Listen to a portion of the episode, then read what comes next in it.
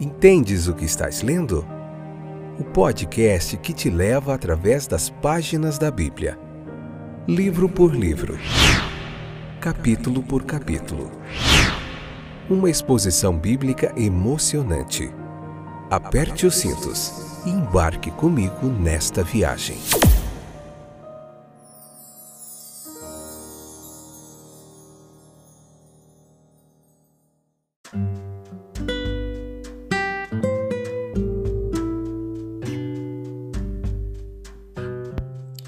Olá, eu sou o Fábio, estou de volta para nós continuarmos a nossa jornada através das páginas da Bíblia.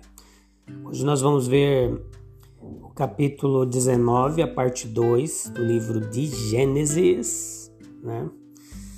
E a gente vai ver mais um pouquinho sobre Ló, sobre a mulher de Ló, os genros de Ló, as filhas de Ló e toda essa aventura deles tentando fugirem ali do da destruição da cidade de Sodoma e Gomorra, onde eles habitavam. Então vamos lá.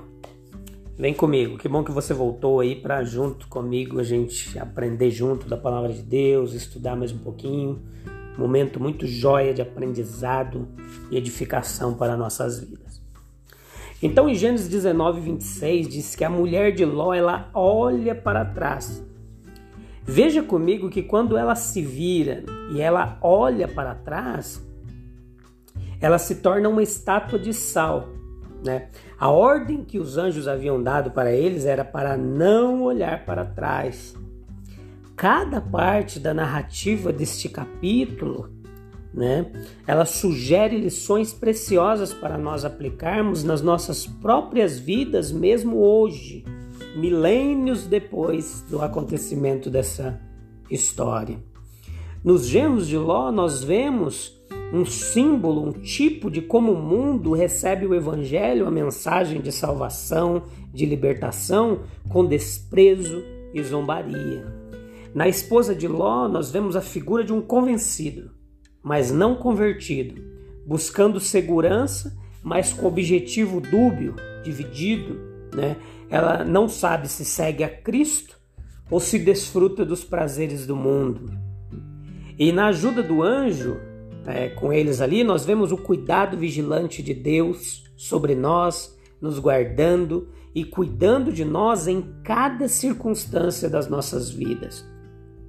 O texto nos ensina também a responsabilidade daqueles que ouvem uma boa nova né? Perigos, eles nos cercam também hoje, isso é verdade. Mas um caminho de segurança nós temos naquele que disse que é o caminho, Jesus. Muitos eles são despertados para fugir como a família de Ló, mas como a mulher de Ló, olham para trás. Atente comigo para uma curiosidade interessante dessa história, é que a esposa de Ló ela não é surda ao chamado, né? Ela atende ao chamado, ela acredita na mensagem, ela sente o perigo e ela foge. Mas o sol nasceu e ela se lembrou do lindo, bar, do lindo vale, da bela e atraente casa que ela estava deixando para trás. Mas ela deveria deixar tudo de uma vez, sem hesitar. Mas o que ela fez foi uma pausa, vou esperar um pouco. Essa pausa significou para ela a morte. Alguns ainda hoje se voltam para o mundo, não pensam na frente, na eternidade, no pós-morte e só querem aproveitar o hoje. A pregação eles gostam de ouvir, a mensagem é legal, animadora, motivadora. Né? A oração que se faz na igreja para eles representa uma homenagem adequada para Deus, uma reverência também é importante. Mas quando chega a hora de tomar uma decisão séria e assumir um compromisso verdadeiro, aí não se tem pressa. Mas chega um momento de ansiedade, talvez a ocorrência de uma doença na vida, como aconteceu com o rei Ezequias. Então a pessoa lê a Bíblia, faz uma oração sincera, mas como aconteceu com a mulher de Ló, o sol surge, né? Então, a causa imediata que a atraiu para Deus é, desaparece. A cura acontece, como com Ezequias. Os medos somem. Então, em seguida, só um olharzinho para trás, só uma pausa e tudo fica perdido. Então, como nós podemos seguir em frente sem retroceder, sem olhar para trás? Um, uma das coisas que nós podemos fazer é ser movidos pelo exemplo de outros que prosseguem confiadamente e fielmente nos caminhos do Senhor. A mulher de Ló, ela sente a mulher de Ló, ela sente a seriedade do marido e acompanha ele mas ela fica pelo caminho. Nós conhecemos o poder do exemplo quando vemos aqueles que amamos ser modificados positivamente, nós somos movidos e comovidos a sermos como eles. Já vimos muito isso em festividades de missões, você não viu também? Né? A pessoa foi estimulada a ler a Bíblia, a orar, né? e começa com aquela empolgação, mas isso durou só um pouco, né? Para uma mudança realmente verdadeira, é preciso haver uma relação íntima e pessoal com o Senhor e Salvador Jesus Cristo. Não o morto na cruz, mas o vivo, ressurreto.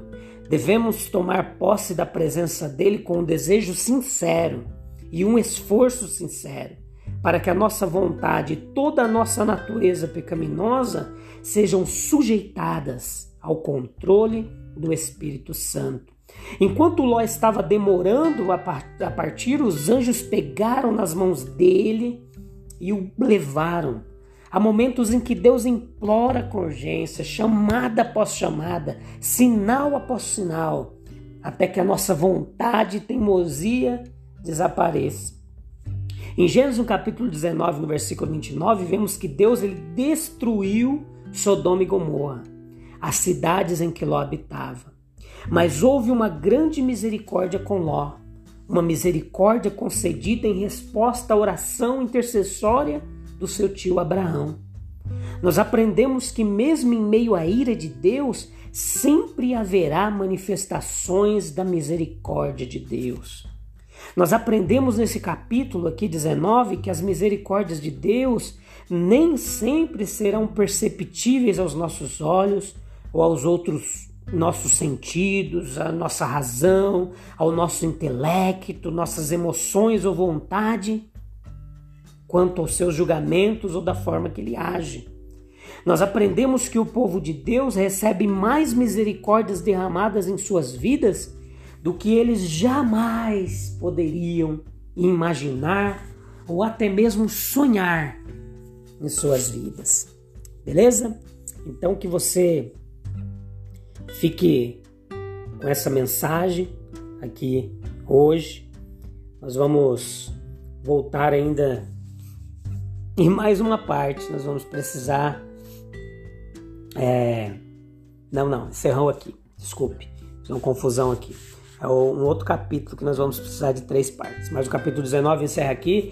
Eu te espero no próximo episódio para a gente ver o capítulo 20 do livro de Gênesis, beleza? Deixa aqui o meu abraço. Você fique com Deus, caminhe com Ele e jamais olhe para trás. Lembre-se disso. Avante, sempre avante e constante. Nunca desista. Como aquele filme do Van Damme lá, né? Retroceder nunca, render-se jamais. Deixa aqui o meu abraço para você. Fique com Deus. Deus te abençoe. Até breve.